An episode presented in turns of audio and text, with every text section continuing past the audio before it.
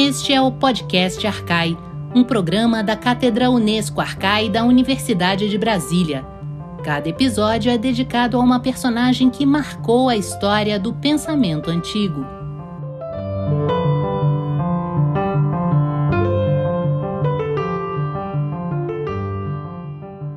Olá, ouvintes! A personagem de hoje é Solon e o nosso convidado é o professor Delfim Leão, vice-reitor para Cultura e Ciência Aberta, diretor da imprensa da Universidade de Coimbra e membro do Centro de Estudos Clássicos e Humanísticos. Eu sou Fernanda Pio e tenho junto comigo para essa entrevista Beatriz de Pauli e na produção Gabriele Cornelli e Gustavo Gomes. Seja bem-vindo, Delfim. Eu é que agradeço esta oportunidade e gostaria de retribuir estes cumprimentos iniciais a todos vocês, à Fernanda, à Bia, ao Gabriela e ao Gustavo. Estou entre amigos e é com grande gosto que, de facto, aqui me reúno. Delfim, muito obrigada né, pela sua presença. É uma alegria ter você aqui participando do nosso podcast. Para a gente começar a nossa conversa, eu gostaria que você nos contasse um pouco sobre a sua trajetória acadêmica. O que levou você a escolher o curso de Línguas e Literaturas Clássicas e Portuguesa como seu curso de graduação?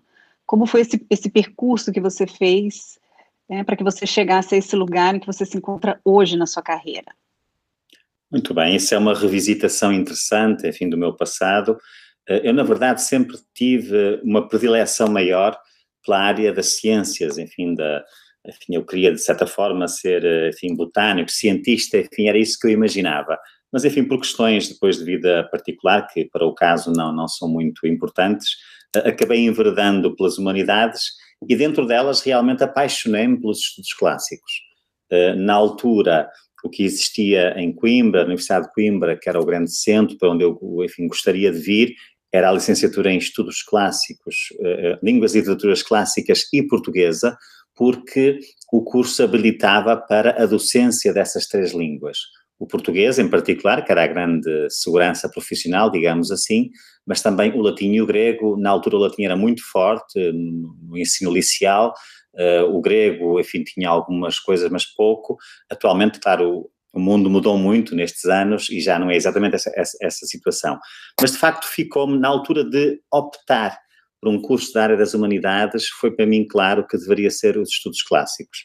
Talvez o encontro que tive eh, com a mitologia, que é um imaginário que sempre nos marca muito quando somos pequenos, aquelas histórias, essa infinidade plástica de contínua reconversão que o mito tem, de facto seduziram-me profundamente e tomei esta opção, pela qual, de resto, eu devo dizer que estou profundamente apaixonado desde sempre. Também porque o grego e o latim são, de alguma forma, as, a matemática das línguas, e eu sempre gostei muito de matemática e, portanto, é um tipo de imaginário com o qual me identifico, enfim, muito e no qual me sinto também plenamente realizado do ponto de vista profissional e pessoal também. Esse comentário da, do estudo das línguas como algo matemático já já está recorrente no podcast e é muito interessante. É, obrigada pela, por esses esclarecimentos, Delfim.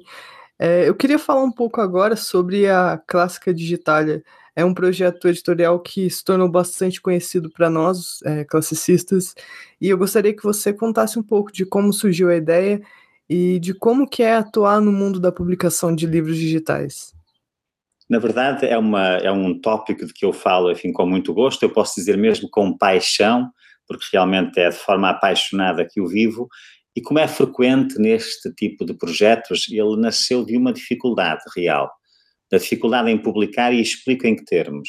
Eh, eu tinha, havia ganho, digamos, um projeto de Plutarco, financiado pela Fundação para a Ciência e Tecnologia, e, e, o projeto previa, enfim, várias publicações de traduções de Plutarco e outros livros, e um financiamento que eu até considerava bastante generoso. Mas na altura em que eh, fui abordar editoras para a hipótese de publicarem as obras, reparei que, eh, de facto, consideravam, pelo contrário, contra a minha expectativa, consideravam o financiamento baixo, enfim, o projeto editorial não muito interessante, porque corria o risco de não vender muito. Em suma, dentro de uma lógica muito tradicional de ver o universo da publicação. Eh, estamos a falar de há cerca de 11 anos atrás, 12 anos atrás, portanto, quando a ideia começou a borbulhar, e efetivamente nessa altura o acesso aberto ganhava, dava os seus primeiros passos, mas sobretudo no universo do livro era praticamente inexistente. E foi aí que, enfim, eu estava a ter o primeiro contacto com os repositórios institucionais, ponderei a hipótese realmente com, com outras colegas, com outros colegas, um deles o Rodolfo Lopes, que conhecerão bem, que efetivamente ponderássemos a hipótese de criar uma biblioteca dedicada especificamente aos estudos clássicos. Devo dizer que quando começou, obviamente que não houve adesão entusiástica de imediato, como é normal, as pessoas estavam muito presas ainda àquilo que era ao livro tradicional, ao peso do livro impresso, mas cedo começaram a perceber precisamente uh, o potencial que, daí uh, advinha, e em particular em termos de divulgação. Ou seja, nós poderíamos concentrar o nosso esforço no controle da qualidade das obras, alargando o leque de pessoas que poderíamos atrair para os projetos, tanto como autores, como revisores, e, e porque precisamente esse esforço que canalizávamos para aí não precisávamos de canalizar, por exemplo, para garantir, enfim, a distribuição normal do livro impresso. E realmente foi uma coisa que cresceu depois muito naturalmente. Uh, nasceu na sua matriz com uma ambição lusófona, neste sentido, a comunidade de, de classicistas conhecia-se mal, uh, mesmo num país pequeno como Portugal, e quando descobríamos o Brasil, realmente o Brasil estava a, a, ficar pujante, enfim, com novas gerações de classicistas que eu desconhecia, que tinha um trabalho extremamente interessante que estava a ser feito, mas era uma comunidade que trabalhava com outros, mas, não, mas pouco entre si.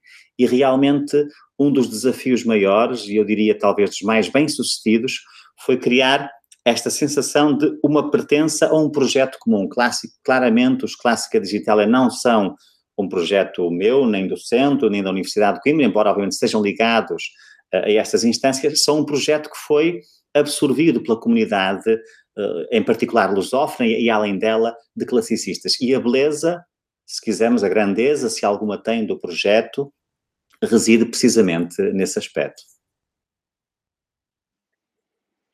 Excelente, é, Delfim. Acho que tem uma grandeza, sim, com certeza.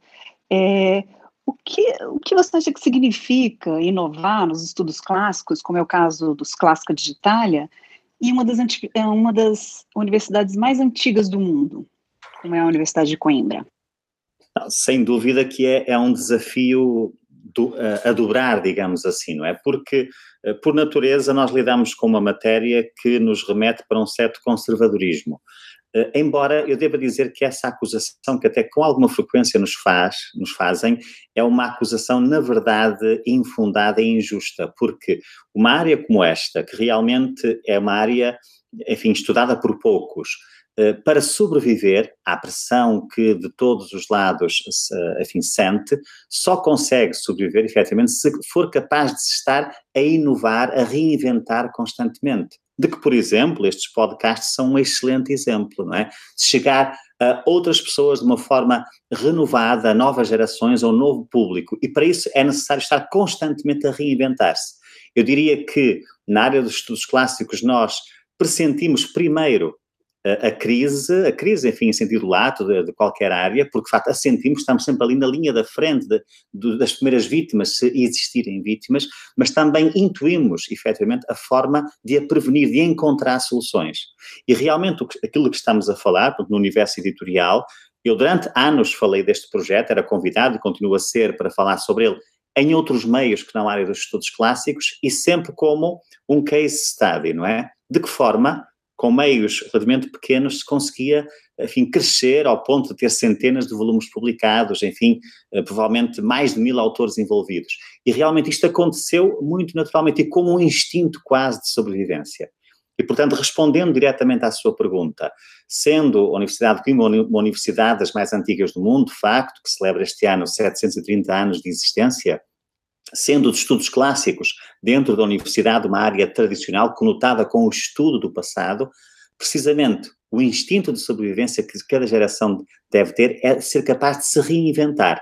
A partir, digamos, dessa âncora segura que é o conhecimento do passado e também o devir dos tempos, perceber as oportunidades que, que surgem para precisamente projetar o futuro, adiantar-se precisamente nessa projeção em muitos aspectos e com isso naturalmente ganhar pulso, por assim dizer, argumentos para continuar a existir e para continuar, naturalmente, a poder chegar a novas gerações. E reparem, esta forma de, de, que estamos agora a utilizar, a falar, é claramente uma expressão muito, muito, muito interessante do universo, por exemplo, da ciência cidadã, não é? Desta apropriação que a sociedade faz da ciência, a ciência que sai dos meios mais tradicionais em que é feita para chegar a um público mais amplo, a um público inclusive improvável, mas que pode interpelar quem investiga, quem faz a ciência de uma forma igualmente inovadora. E, portanto, eu diria que é deste caldo cultural, por assim dizer, de referências múltiplas de necessidades que surgem ideias, enfim, como os Clássica Digital ou, por exemplo, esta que estão a desenvolver eh, de forma, de resto, notável. Delfim, muito obrigada pelas tuas palavras. Eu acho que reverbera bem o nosso desejo e a nossa intenção com o podcast. E eu fico muito feliz de fazer parte de alguma forma desse movimento. É, você e a Clássica Digitália com certeza têm muita influência é, na minha formação. E agora eu estou falando pessoalmente, eu agradeço muito por isso. É, eu tenho uma dúvida e uma curiosidade até. É, há alguma vantagem ou qual, quais são as especificidades é, de ser um classicista português e, e lusófono? Você diria que tem alguma vantagem? Tem vantagem, efetivamente, e também tem desvantagem, ou seja, a vantagem que eu diria é que, digamos, um classicista português, antes de mais, antes de abordar a questão do lusófono, é alguém que está, de certa forma, entre dois mundos, não é? Portugal é um país pequeno na Europa, como língua é uma língua muito minoritária e nós temos de fazer um esforço constante eh, de, para podermos seguir aquilo que está a ser produzido, por exemplo, de ler aquilo que nos outros países é, é, feito. Isso, por exemplo, desenvolve em nós desde muito cedo, mas eu penso que isso é um pouco marca dos classicistas no geral, mas desenvolve em nós muito cedo, por exemplo, a necessidade de ler em múltiplas línguas. Além de trabalharmos com o grego ou com o latim, é normal trabalharmos com o espanhol, o italiano, o francês, o inglês, enfim, em alguns casos também o alemão. E isso realmente faz com que nós possamos, eh, muitas vezes, poder dar um contributo inovador à crítica, aos estudos que ssão feitos, que meios mais dominantes, porque gravitam à volta sempre, digamos, de um mesmo imaginário, do mesmo número, do mesmo imaginário e de uma mesma forma de fazer investigação, tem difícil, digamos, de, de, inovar, não é? Por exemplo, se um investigador só fala ou só lê em inglês, obviamente que é trending, no sentido em que está dentro daquilo que é digamos, a, a, tendência dominante, mas deixa de fora o contributo de muitas outras áreas. Isto realmente eu diria que é uma vantagem, que obviamente falantes de espanhol, de italiano, de francês também poderão ter, cada um à sua maneira. No caso português, uh, e transpondo isto para a lusofonia, é muito claro que, sendo nós um pequeno país na Europa, quando considerado no âmbito da lusofonia, e aí o Brasil tem, obviamente, um papel centralíssimo em toda esta questão, ganhamos uma dimensão que, de facto, nos coloca numa posição de, digamos, de interoperabilidade, de, de, de capacidade de interlocução muito mais interessante. Pronto, eu diria que a especificidade de um classicista uh, português na Europa é, é, em, sendo embora pequeno na Europa, beneficia de uma tradição europeia nos estudos clássicos que é, enfim, está muito arraigada, não é?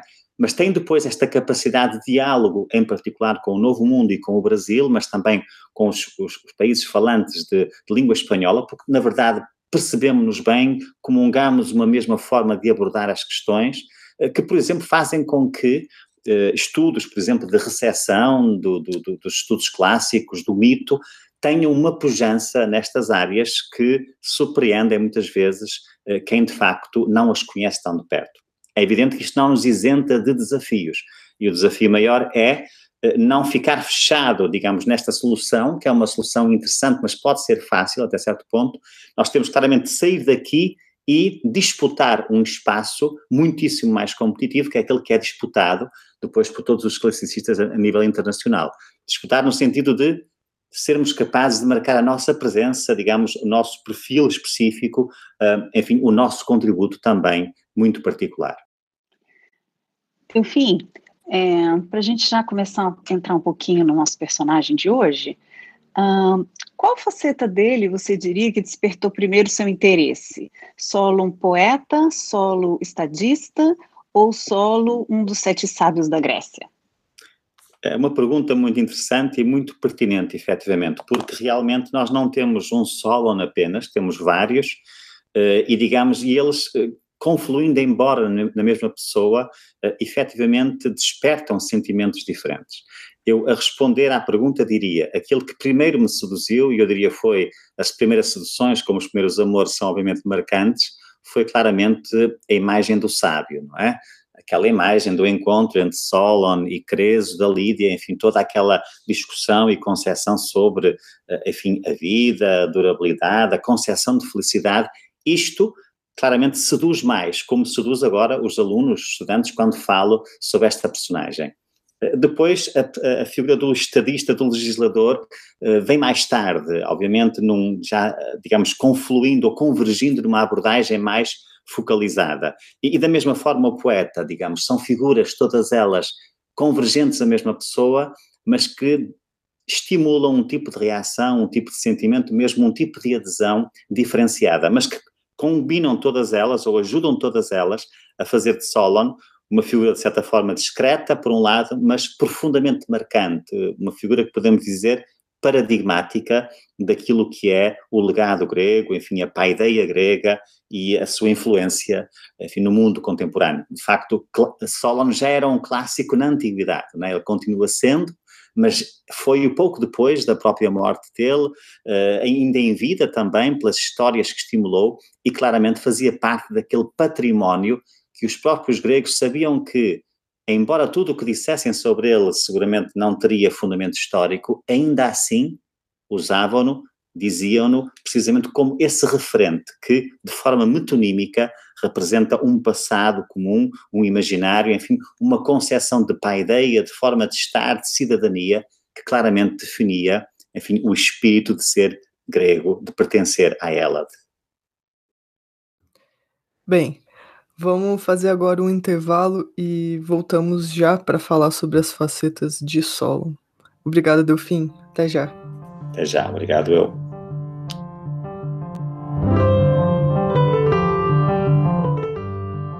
Você ouve podcast Arcai, da Cátedra Unesco Arcai sobre as origens plurais do pensamento ocidental, da Universidade de Brasília. Assine o nosso conteúdo no lugar em que você costuma ouvir os seus podcasts. E não se esqueça de deixar seus comentários.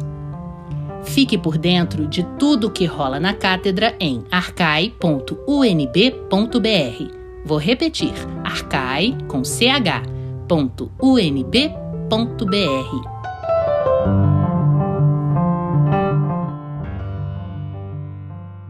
Voltamos agora com a nossa conversa com o professor Delfim Leão. Em primeiro lugar, vamos apresentar o personagem de hoje para os nossos ouvintes. Quem foi Solon, onde ele nasceu e em qual época? Há informações precisas sobre ele? É, da mesma forma que nós temos uma questão homérica, poderíamos dizer igualmente que temos uma questão soloniana. Aliás, quase todas estas personagens da antiguidade têm eh, enfim, levantam sempre problemas grandes sobre saber até onde vai eh, a realidade histórica ou aquilo que será simplesmente amplificação lendária. E no caso de Solon, não há qualquer dúvida de que, provavelmente por causa da fama que ele granjeou desde muito cedo, eh, digamos, a sua vida está recheada de, enfim, muitos elementos que são seguramente fantasiosos. Mas também temos, enfim, dados suficientes para ancorá-lo de maneira muito clara na história.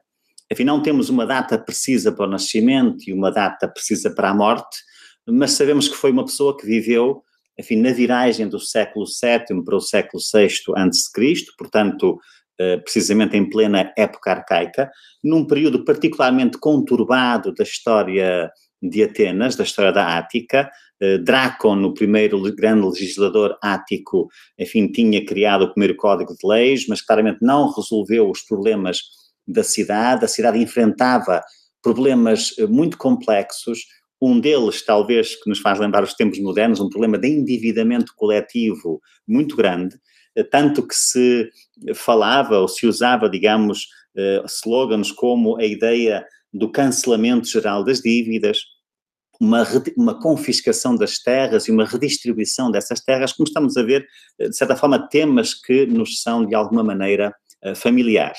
E de que ele nos fala precisamente na, na, na, sua produção, não apenas a produção legislativa, mas também a produção poética. Mas, como diria, é uma figura que nasceu provavelmente no último quartel do século VII, um, a morte dele uh, deve ter ocorrido talvez pouco depois de Pisístrato ter chegado ao poder e, portanto, numa altura em que ele já teria virado os 70 anos de idade.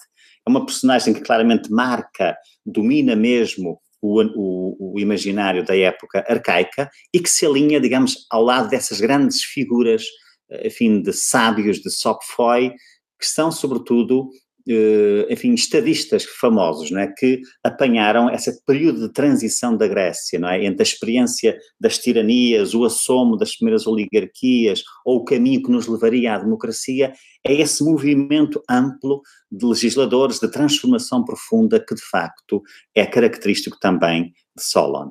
Eh, e de facto nós não temos apenas um Solon, talvez o mais famoso da antiguidade, aquele que na verdade uh, alavancou a fama nas outras áreas de Solon foi claramente o seu papel como legislador.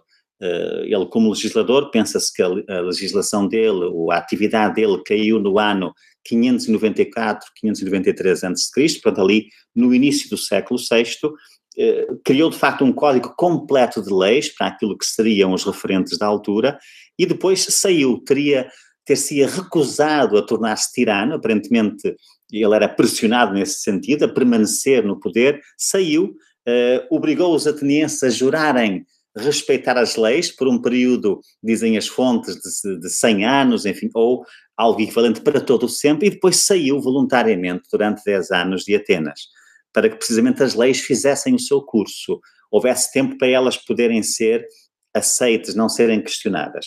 E precisamente essa atuação de Solon, enquanto legislador, enquanto estadista, num período particularmente controverso, eh, deram-lhe uma, uma aura, que poderíamos dizer, de sábio, de Sobfos. E por isso é que Solon aparece em todas as listagens dos Sopfoi, dos sapientes da Grécia Antiga.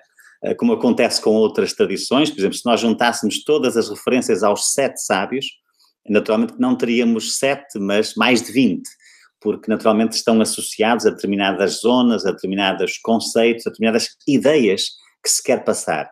Mas um aspecto notável é que Solon faz parte do grupo core, digamos, central dos sábios e, portanto, aparece em todas as listagens, o que significa claramente que era uma figura uh, de referência. Poderíamos juntar uma terceira faceta, digamos, à imagem de Solon, que é ser também o primeiro poeta ático.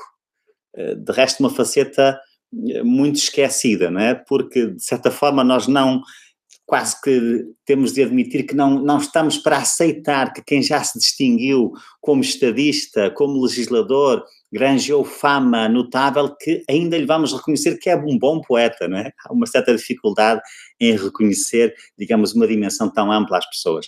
Enfim, Solon como poeta não será seguramente o maior poeta grego, mas é um poeta extremamente interessante, sobretudo a forma como ele apresenta esta ligação entre ser cidadão, o compromisso com a polis, digamos, a identificação total com os anseios, com as necessidades da polis, portanto, numa comunhão que poderíamos dizer também completamente, enfim, existente. E por isso os poemas de Solon aparecem muitas vezes referidos não apenas, uh, enfim, em obras de natureza historiográfica ou, ou constitucional, mas também em obras literárias ou de outro tipo de reflexão, porque precisamente tanto as leis como os poemas, como a própria existência de Solon, consubstanciam, digamos, um, um diamante de referencial daquilo que é a ética, a política, digamos, o grande paradigma, os grandes paradigmas que a Grécia Antiga uh, nos facultou.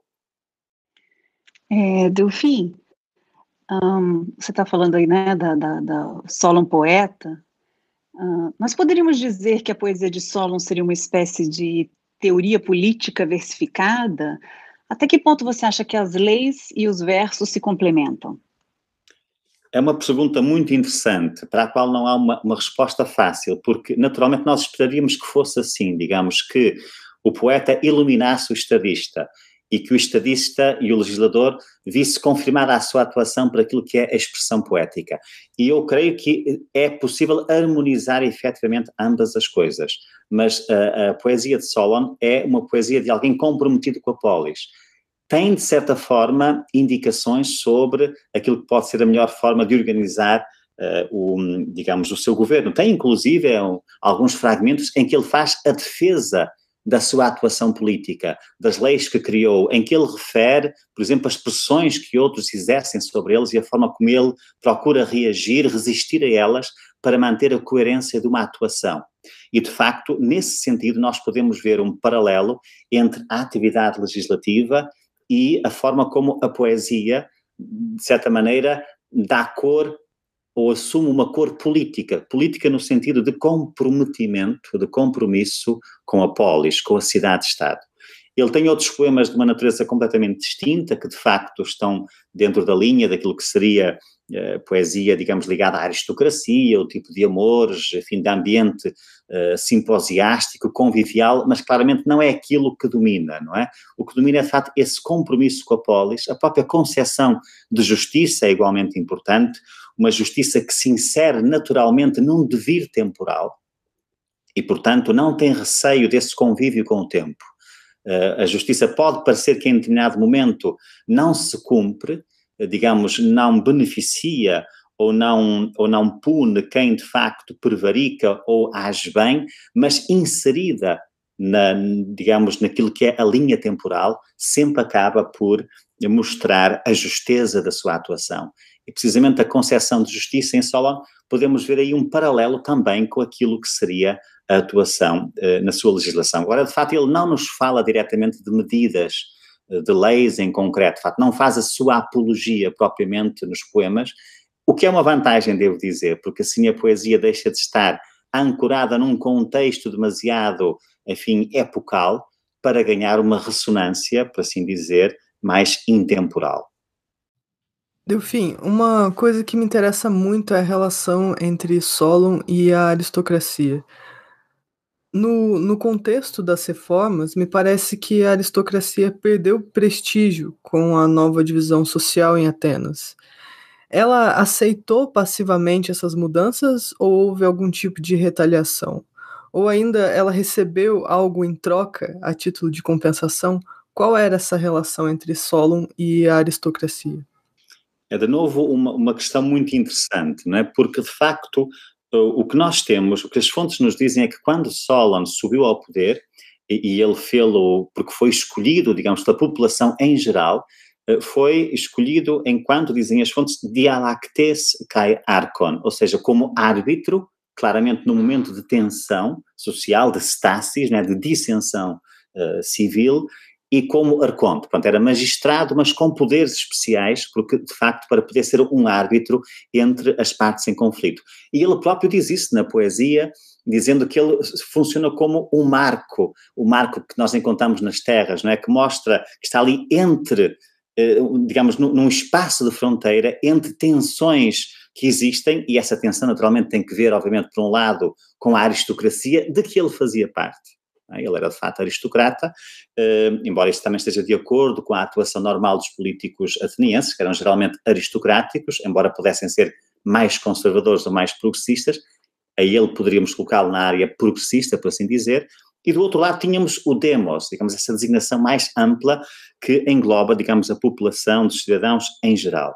E, de facto, o que é curioso é que no termo do seu mandato, ele que colhia, digamos, o apoio generalizado no final colhia, por assim dizer, a oposição generalizada, o que é interessante, não é? Porque significa que para uns havia ido longe demais, possivelmente para os aristocratas, para outros ficara aquém das expectativas, para o demos, por assim dizer, não é?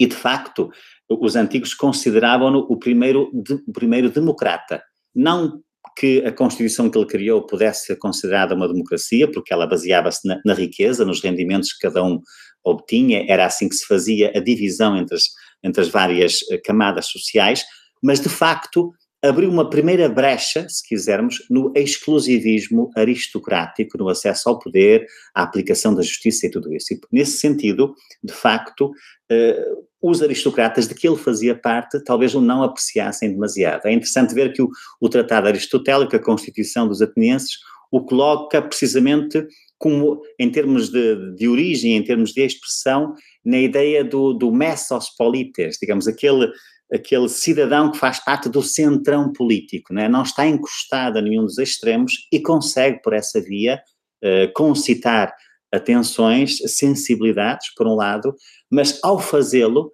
também não se deixa conduzir por extremos. Digamos, esta moderação, que é de resto uma marca dele enquanto sábio também, essa moderação tem um preço, e o preço é sobretudo pessoal, daqueles que esperavam, obviamente, que ele ficasse do seu lado incondicionalmente, que levasse mais longe ou que repudiasse a outra parte. E isso, de facto, ele não fez.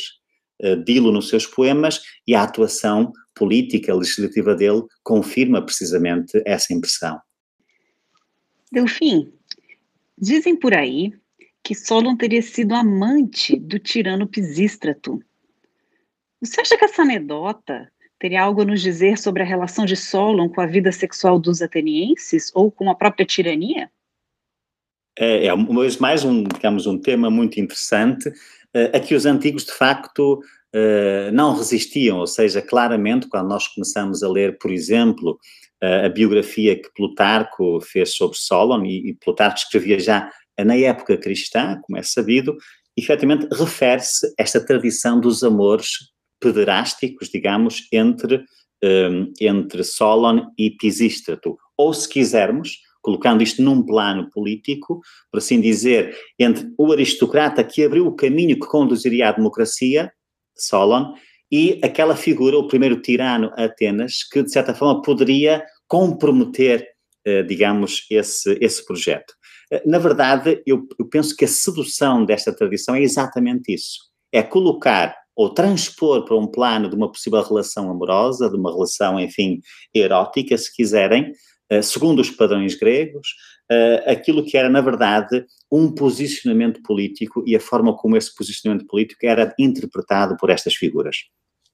Uh, eu creio que a tradição, de facto, dos amores pederásticos eh, ela tem algum eco na poesia de, de, Solon, na verdade, há um ou outro poema, não é marcante, mas que refere essa alusão, digamos, aos amores pederásticos, como sabem, estava perfeitamente dentro da tradição aristocrática grega, enfim, a relação entre o, Erastes, enfim, o amante e, o, e, a figura do mais jovem do, do amado, Erómenos, está perfeitamente dentro da tradição grega, enfim, por exemplo, na, no ambiente do banquete, não é distintivo da sua atuação e eu penso, sobretudo, que realmente no caso concreto de Pisístrato, não corresponde à realidade. Faz parte claramente da tal anedota, não é? Dessa tradição que nos é transmitida e que corresponde a um, um processo de amplificação. Ou seja, como é explicar? Porque isto é picante, não é? Isto estimula a nossa adesão às personalidades, não é? Como é que figuras que, teoricamente, diamantes, ou digamos de um amante e o seu amado, numa fase, mais tarde se colocam em campos opostos da política, não é? Como entender, digamos, esta linha de evolução política a par daquilo que seria também uma evolução passional. Isto é sedutor e por isso as fontes fazem, falam, falam deste, deste aspecto, mas eu de facto não creio que resista a, um, a uma análise mais profunda que já era feita pelos antigos. Portanto, esta tradição já era posta em causa pelos antigos, com argumentos que, eh, enfim, a punham em causa, não do ponto de vista ético, mas do ponto de vista da plausibilidade histórica e da, da atuação de ambos. Delfim, esse episódio está muito bom, mas estamos atingindo o limite do tempo. Uh, temos um costume aqui de perguntar onde os ouvintes podem encontrar o teu trabalho nas redes. Você tem alguma plataforma que gostaria de compartilhar, fique à vontade. Muito bem, obrigado, agradeço a oportunidade. Bom, podem ser usadas aquelas que toda a gente usa também, a Academia do ResearchGate, e por aí, digamos, eu diria que grande parte da produção está, está disponível e acessível. Há também o repositório da própria Universidade de Coimbra, mas eu diria que o pouso mais seguro, aquele onde eu regresso, enfim, sempre que posso, são, é, é a própria imprensa da Universidade de Coimbra, onde os Clássica Digitália estão sediados e que, enfim, permitem que numa busca simples na internet eh, possam encontrar efetivamente aquilo que são alguns dos trabalhos a que dediquei mais atenção e que refletem precisamente eh, estas matérias que temos estado a, a discutir e a ponderar ao longo desta nossa conversa. Obrigada, Delfim. É, foi um prazer ter você aqui conosco e tenho certeza que os nossos ouvintes vão pensar o mesmo. Muito obrigada, Delfim. Eu é que agradeço, Fernanda, Bia, Gabriela, Gustavo, enfim, todos aqueles que me dão a honra e o prazer de escutarem. Realmente é um grande prazer, enfim, olhando para trás, a riqueza que se conquistou, esta capacidade de interlocução com estes amigos que a milhares de quilómetros de distância vencem todas as, as distâncias para podermos conviver, falar de coisas que nos apaixonam a todos, é de facto algo que não tem preço nem pagamento possível. Muito obrigado e que seja em boa hora para todos. Esse foi o episódio número 12 do podcast Arcai. Falamos sobre Solon com o professor Delfim Leão da Universidade de Coimbra. Obrigada pela audiência. No próximo episódio, a personagem será Eumáquia de Pompeia, sobre quem conversaremos com Marina Cavicchioli da Universidade Federal da Bahia. Até lá!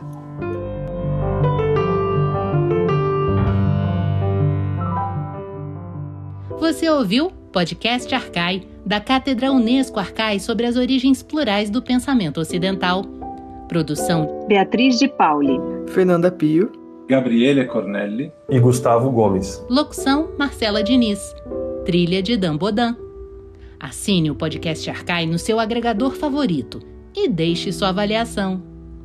A Cátedra Unesco Arcai integra o programa de pós-graduação em Metafísica da Universidade de Brasília.